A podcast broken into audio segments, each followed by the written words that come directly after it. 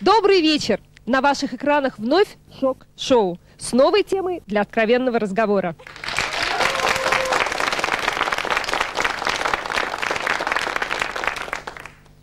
Эта тема всегда была интересна публике. Ведь спор между теологами и материалистами о существовании загробной жизни длится вечно. И кто знает, может быть, мы ближе подойдем к объяснению этого феномена, если поговорим с людьми, которые побывали за гранью. Я приглашаю в студию участников передачи «Людей, переживших клиническую смерть».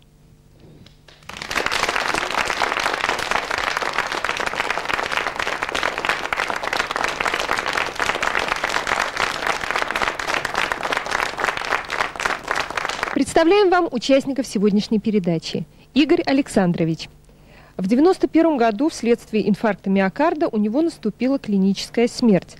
Находился в реанимации первой городской больницы. И возвращение к реальной жизни показалось ему болезненным и неприятным.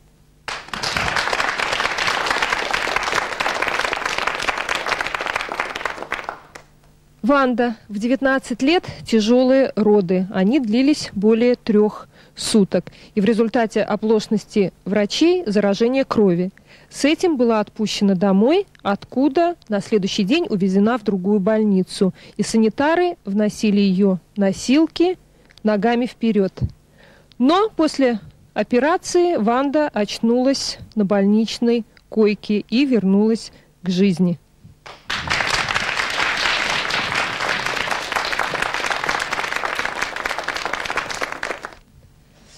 Недавно э, вышла в свет книга американского врача Моуди, и в ней он собрал уже сотни воспоминаний людей, которые, так же как и вы, пережили клиническую смерть. Приходилось ли вам знакомиться с подобной литературой или с воспоминаниями других людей об этом?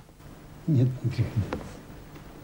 Да, приходилось читать и смотреть, и общаться даже с такими людьми.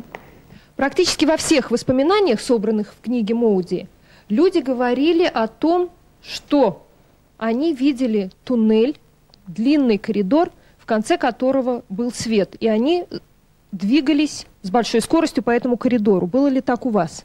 Да. Да, я видел туннель, он выходил на улицу. Темный туннель, и да, в конце... темный туннель выходил на улицу, и потом пропадало все.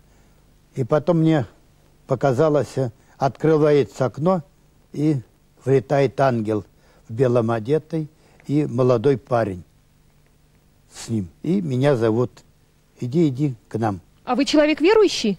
Верующий. Я говорю, нет, обожди. Я перекрестился, обожди, обожди. Они скрылись. Потом опять показывается мне этот самый ангел и молодой человек. Зовут меня, долго звали. Потом я перекрестился, они опять ушли. И потом показалась боярская папахи бояре. Бояре сидят кругом. Я сижу в этой кресле. Ноги, значит, у меня на подушках так стоят. И мне хотят одеть боярскую эту шапку. Ну и потом это все пропадает. И опять ангел. Появляется ангел. Появляется ангел, опять меня зовет с собой. И опять нет, я говорю, не, не пойду дайте мне еще здесь пожить немножко. Перекрестил, она зовет, зовет меня. Ну, ни в какую не уходит. Я говорю, ну уходите же, я не пойду с вами. Ну, ушли. Потом опять появляются. Через некоторое время опять появляются. И опять меня зовут туда. Идите, идите. Я говорю, нет, не пойду. Долго я молился, их перекрестил, их перек... и все равно идут. Говорит, пойдемте со мной, пойдемте со мной. Если э, ангел этот боялся э, креста, так может быть это совсем и не ангел был, как вы думаете? В белом одет. Белым сзади такие крылья и белое, как венчальное платье. Платье белое-белое. И вот зовут меня с собой. Этот молодой говорит, мы его возьмем, мы его возьмем. Она говорит, нет, нет, обождите. А ангел это была она? Она, женщина. Женщина-ангел.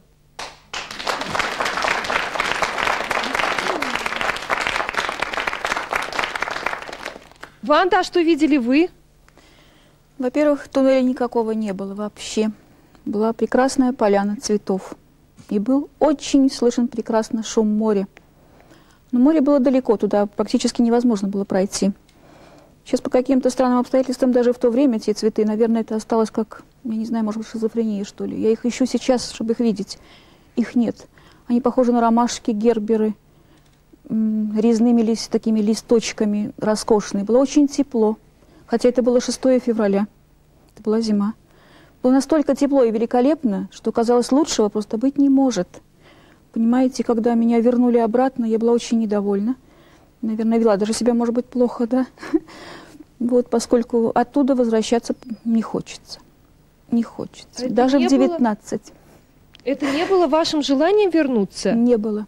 Игорь Александрович хотел вернуться, несмотря на то, что ангел его звал.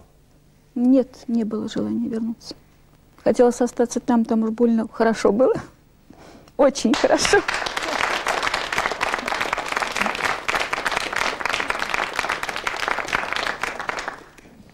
А как вы думаете, э, почему тогда вы вернулись?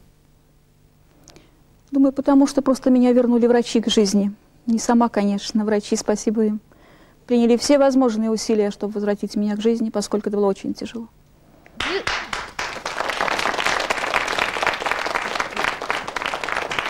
А вы знали, что с вами что-то такое делают, чтобы вернуть? Вы чувствовали, что что-то происходит помимо вашей воли? Нет.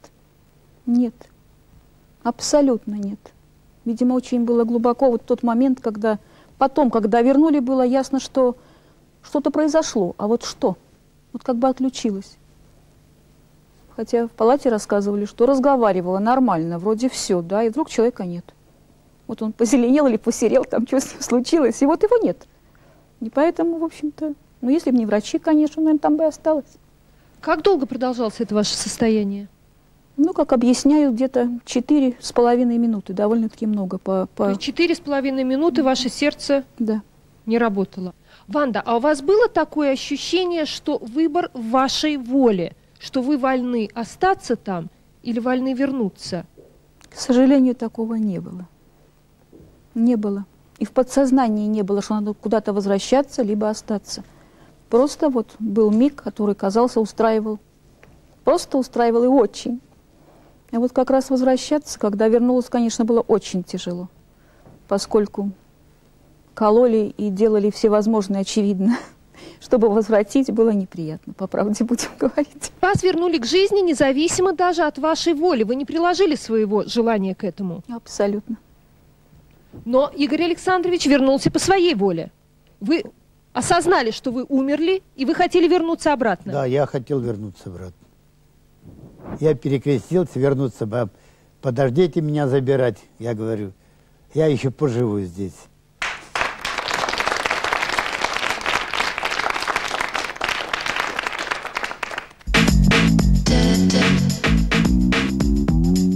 Ваш рассказ об этой красивой и теплой поляне может быть как такая своеобразная реклама для самоубийц. Это может слишком строго сказано. И что вы могли сказать этим людям? Может быть, чтобы они этого не делали, что это не так хорошо, как это, может, показалось после вашего рассказа. Во-первых, с точки зрения религии, ни в коем случае нельзя на себя, так сказать, полагать руки и ничто другое, и уходить из этого мира. Это карается потом, так сказать, выше. Коль нам дала жизнь, мы должны жить как на земле, да, и, в общем-то, ее дожить каждому, сколько там размечено. Не надо туда стремиться, там, может быть, совсем не так хорошо. То, что мы там побывали от того, что не чувствовали ни боли, ни каких-то других несчастий. Конечно, там уже ничего не надо было, я так понимаю, да, забот не было, ничего не было, это правда. Это был прекрасный сон, но я не думаю, чтобы кто-то или молодой, или средний, или совершенно пожилой. Не надо туда спешить, не надо. Как бы нам не тяжело, давайте жить. Скажите, Ванда, как вы относились к религии до того, как с вами случилась клиническая смерть? И изменилось ли это отношение после? Скажу откровенно, с детства возили меня все время в костел, пристегнутой к бабушкиной юбке. Всю жизнь и по сей день. И вы католичка. Я очень верю, да, я католичка, очень верю. И верю даже, может быть, в душе больше, чем я об этом не распространяюсь. Но действительно верю. Э, Скажите, пожалуйста, а изменилось ли у вас представление о э, жизни, о сущности жизни после того, как вы вернулись из состояния клинической смерти в обычную, в реальную жизнь? Думаю, что нет.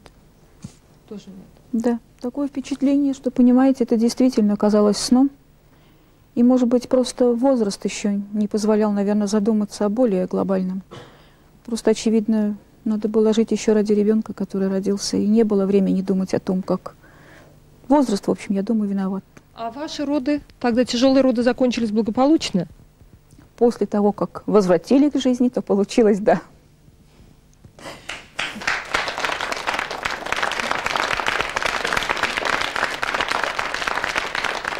Практически во всех воспоминаниях тех людей, которые собраны в названной книге, они говорили о том, что видели себя как бы со стороны, сверху. Они видели, что происходит э, в том помещении, где лежало их тело.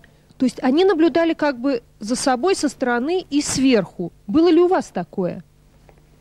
Я как э, на воздухе лежал. Я в кровати сидел в кресле, ну как на воздухе я был.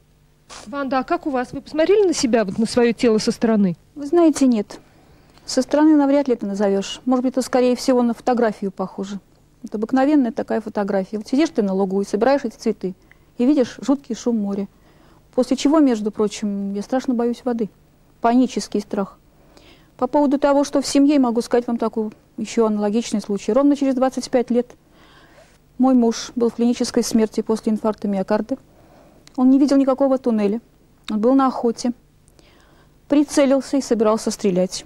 И в это время первая бригада спасла его, в общем, от того, то бишь, стрелять. Возможно, наверное, бы и больше не выжил.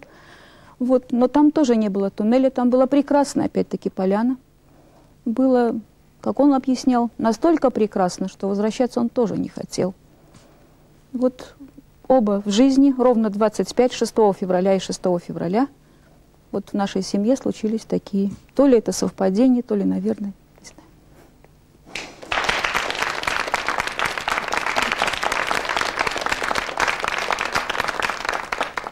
Если это и совпадение, то это такие роковые совпадения.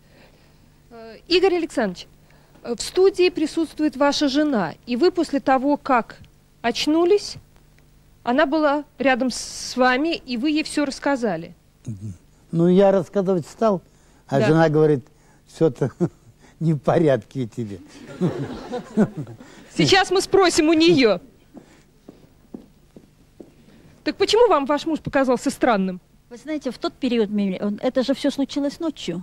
Я пришла на, на следующий день, когда к нему пришла, он говорит, а ты знаешь, я видел кино. Я говорю, какое кино? А была палата стеклянная, э, реанимация, стекло везде. Он говорит, вон там. Я говорю, какое кино, когда там стекло? Он говорит, я говорю, а что ж ты видел? А вот, говорит, видел Петра Первого, Ивана Грозного.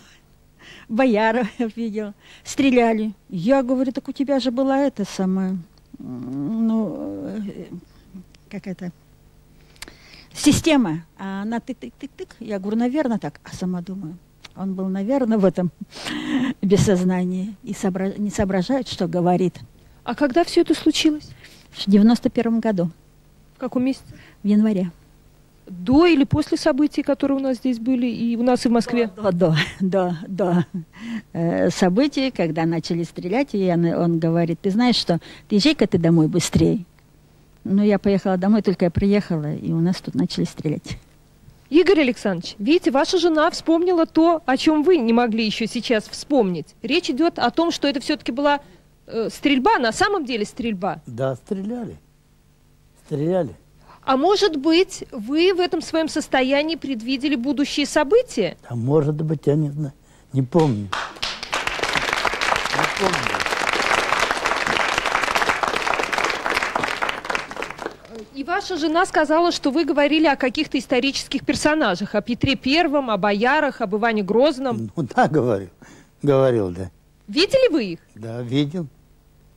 И как? Как они выглядели? Как вы себе их представляете? С бородой грозный, в середине сидел. И кресла сидели здесь, бояре тоже с пахам, папахи большие. Откуда вы знали, что это Иван Грозный? Был похож, ну, может быть, на персонажа фильма «Иван Васильевич меняет профессию»? Ну нет, А вы видели картину, как Иван Грозный убивает своего сына? видел. Похож он был на этого? Он похож был, да? Похож.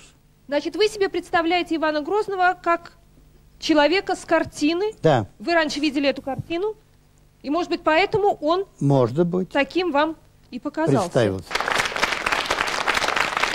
А на гостевых диванчиках шок-шоу люди, пережившие клиническую смерть. Игорь Александрович и Ванда.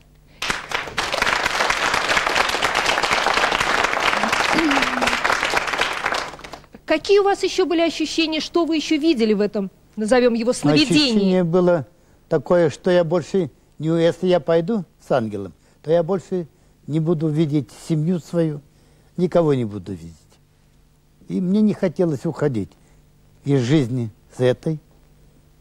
Я, значит, стал молиться и стал просить, что меня она оставила бы. Я невесомость такой ощущал только. То есть как бы вы были бестелесны? Да, Ванда, а вы как себя чувствовали? Ощущали ли, ли вы себя как физическое тело? Думаю, что нет. Именно вот, вот этого и не было. Вы сказали, что было тепло. Как, как, вот как не ощущая свое тело, можно ощутить тепло? Я понимаю, что вы хотите спросить. Я даже вам объяснить не могу, как. Было очень тепло, просто непередаваемое. Было лето, представляете? Хотя это было все зимой. Я даже не могу вам сказать, вот вроде тело бы должно ощущаться, понятно, вопрос очень понятен, да? И в то же время, я вам говорю, как будто фотография. Я не могу сказать, что меня там не было, или я там где-то вот была, а вот себя видела со стороны. Нет. Понимаете, я даже вижу, вот, вот сейчас я вижу, что это все не как-нибудь, а вот именно вот присев на корточки, да, я собираю эти цветы. Это было, действительно. Но как, я не знаю. Вы правильно задали вопрос. Я на него сама не могу найти ответа. А вы искали этот ответ? А искала. Как ни странно. Потому что я много читала об этом. Мне даже самой было очень интересно. Я куда-то даже окунулась, по-моему, не в ту науку, где надо. Но не нашла ответа. Нет.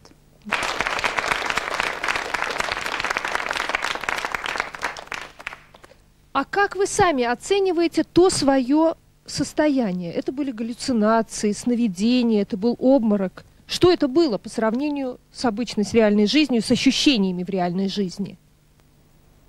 Вы знаете, конкретно даже не могу вам ответить.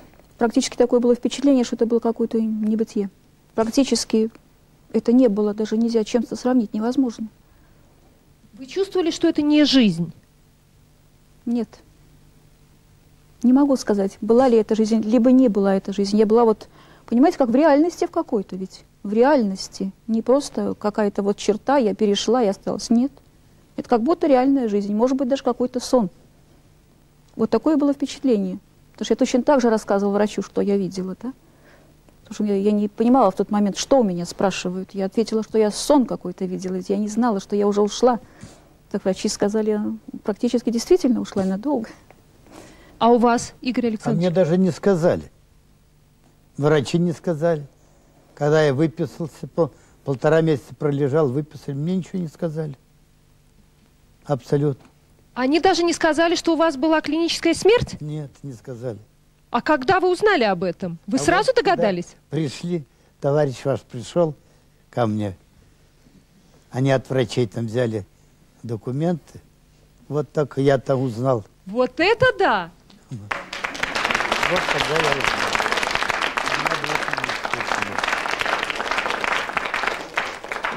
Игорь Александрович, стоит ли вас так понимать, что впервые вы узнали спустя 4 года о том, что с вами случилось? Вам врачи Да. не сказали о том, что Мне вы не умирали? сказали. Не сказал никто. никто. Ну, это удивительно. И сейчас второй раз, вот у меня говорят, что был я в больнице, здесь на Московской, третьей больнице. Тоже у меня клиническая смерть была. Тоже не сказали. Да что, что с вами постоянно происходят такие вещи? Я не знаю. У меня вопрос к Игорю Александровичу. Вы же это все видели, вы сами сказали. Неужели у вас не возникло вопроса врачам, которые вам мне рассказали от этой клинической смерти? Нет, не возникало вопросов никаких. Я только вот узнал, ваш товарищ пришел ко мне, только узнал, что у меня две клинических смерти были. Есть ли в нашей студии врачи, которые что-то нам об этом могут сказать? Это минимальное время, вот 5-6 минут на то, чтобы что-то еще можно было сделать с человеком, чтобы можно было его спасти. А вы по специальности? Я врач скорой помощи, врач интенсивной бригады. Вам приходится в своей практике сталкиваться с такими случаями? Вы знаете, приходится. Я работаю на этой бригаде в течение уже года. Вот за год у меня было ну, где-то три таких случая. Но, к сожалению, я своих больных потом уже не видела. Они поступали в реанимацию в бессознательном состоянии. Что было с ними дальше? Но вы человек, который возвращали их к жизни. Да, но это возвращение, понимаете, тут аспект этой проблемы в том, что вызывают скорую помощь, как правило, люди, э, ну, которые в медицине ну, не, не понимают так, как вот это требуется. Они вызывают скорую помощь и ждут, когда она приедет. Проходит 10-15 минут, иногда 20. Можете ли вы дать рекомендации тем людям, которые, на глазах которых умирает человек, потому что они должны сделать, чтобы вернуть этого человека? Да, я хотела сказать на этой передаче, обратиться к людям, которые являются свидетелями вот этой клинической смерти. Как они могут думать о том, что человек находится в клинической смерти? Человек разговаривал или сидел, стоял, и вдруг внезапно он теряет сознание, падает, у него начинаются судороги. Э, иногда меня, не иногда, всегда меняется цвет, цвет его лица, либо он становится бледным, либо синим, либо серым. Вот. И в этот момент окружающие должны думать о том, что нужно его спасать. А, ну, конечно, нужно вызвать скорую помощь, но нужно начинать реанимационные мероприятия непосредственно вот где бы это ни было, на улице, в троллейбусе, дома. Но далеко не каждый знает, что такое реанимационное мероприятие. Вы знаете, я думаю, что даже можно провести эксперимент э, в нашей аудитории. Я думаю, что, может быть, процента 3 или 4, не знаю действительно, что это такое. Но все учились в школе. Э, наверное, у некоторых людей есть права. И некоторые в институтах получали эти знания. Просто человек к этому относится, ну так, типа, ну зачем мне это надо? Со мной это не случится. Может быть, с моими близкими тоже это никогда не случится. Итак, проводим эксперимент. Э, кто вот из вас никогда не слышал о том, что нужно делать, если человек находится в состоянии клинической смерти?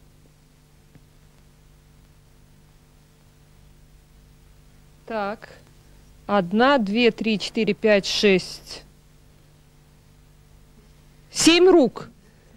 То есть семь человек никогда не, не слышали, но может быть, может быть вопрос нужно ставить не так. Мы все слышали, но можем ли мы на практике применить это? Ну, вы знаете, что на практике, если ты никогда ничего не делал, а только слышал, применить, конечно, это очень трудно. Но э, таких большинство, да. Ну, хотелось бы сказать людям, которые в своей жизни получают эти знания, чтобы они все время об этом думали и применяли их, если в жизни оказываются с людьми, находящихся в клинической смерти. Спасибо.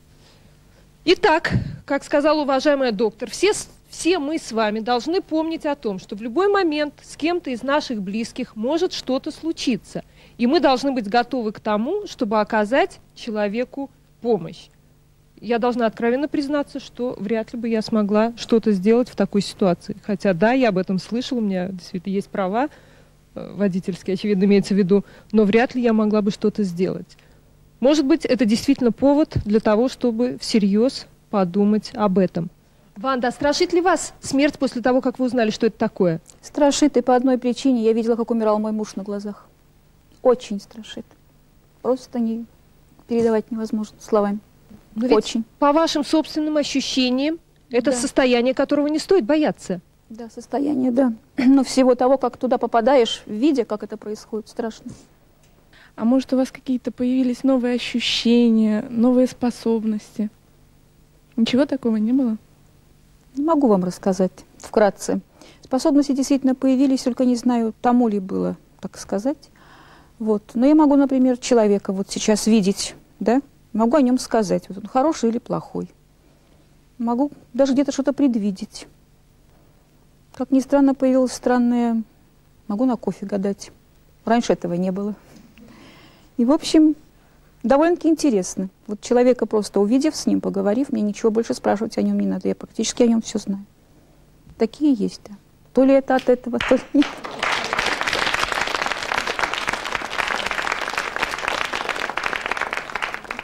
Может быть, есть добровольцы, которые хотят подвергнуться этому испытанию. Так, практически вся центральная трибуна хотела бы, чтобы их протестировали. Вы можете как-то... В чем заключается эта способность? Что вы можете сказать вот, о людях, которые сидят прямо напротив вас? Я вам хочу вот что сказать. Неправильно немножко вы меня поняли. Мне нужно с человеком пообщаться совершенно вот мне и тому человеку. Я потом могу определить, вот доброго ли он плана человек, или вот он, понимаете, это лично для себя – по студии я вот не могу так сказать. Вот если я лично с ними буду общаться, я потом могу сделать для себя какие-то, да, может быть, даже итоговые какие-то данные. А вот так просто по студии нет. Вы хотите сказать, что вы не злоупотребляете своей способностью и пользуетесь ею в том случае, когда это вам действительно необходимо? Так точно.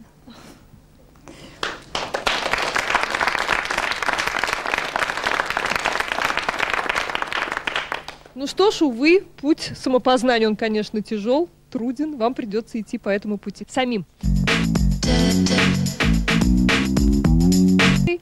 Может что-то сказать о состоянии клинической смерти не только как врач, но и как экстрасенс. Врачи традиционной медицины считают, что человек, э, безусловно, потеряет что-то из своих способностей после такого состояния. Э, вы считаете, как я поняла, что человек может приобрести какие-то новые способности? Так ли это? Очень часто это так. Однако в опыте и классической медицины есть ряд феноменальных фактов, от которых никуда не денешься, которые говорят о том, что человек, даже потеряв почти весь головной мозг, после этого не умирает – и не деградирует настолько, что превращается в животное. Известен случай с английским работ... Э, рабочим, которому в конце прошлого века лом при взрыве какого-то здания прошил череп насквозь и оставил дырку. Человек выжил, через какое-то время ходил по базарам и показывал народу эту дырку и позволял через нее смотреть. При этом он прекрасно помнил, кто он такой. Он никогда не забывал спросить разменную монету за то, что он позволил посмотреть через эту дырку – то есть интеллект он сохранил. Когда э, после его смерти был вскрыт этот череп, обнаружилось, что одного полушария у него нет вообще, а вместо второго жалкие ошметки. А в данном случае я хотел бы сказать, что в данном виде представшие перед нами участники этих удивительных экспериментов живой природы с живой же природой, э, это всего лишь очень небольшая часть этих экспериментов, происходящих на Земле ежедневно. Все это те реалии, с которыми сегодня работает большая наука. Наука, работающая на стыке нескольких направлений. Иногда ее называют энеология, наука об энергоинформационном обмене. И, в общем-то, для этой науки нет ничего феноменального. В данном случае это просто другая плоскость реального бытия, материалистического, материального и реального.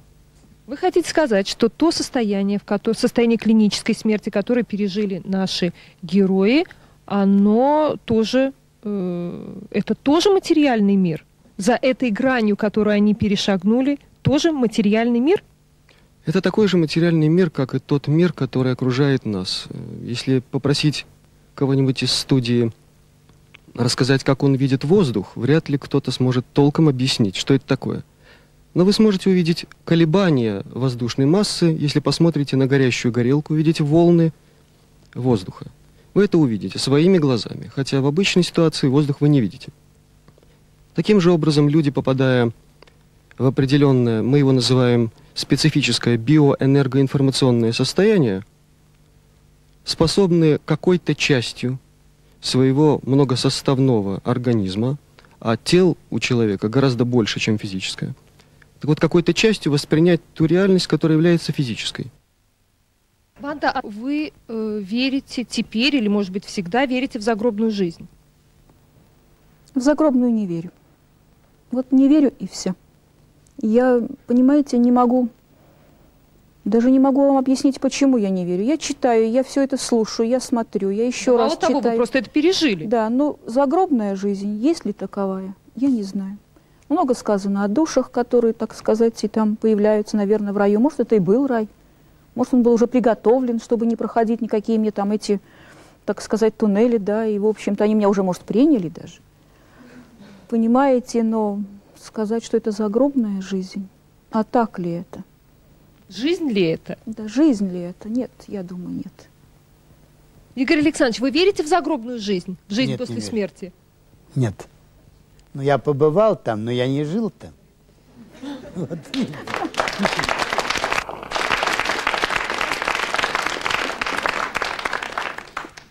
Вот сейчас боитесь ли вы умереть после того, что вы пережили?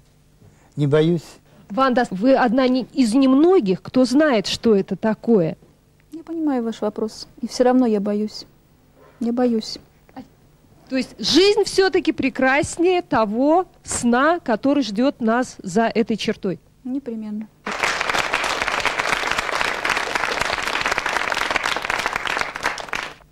Конечно, мы не можем ответить на все вопросы, возникающие в связи с этой проблемой. Что происходит с человеком после жизни? Есть ли у него душа?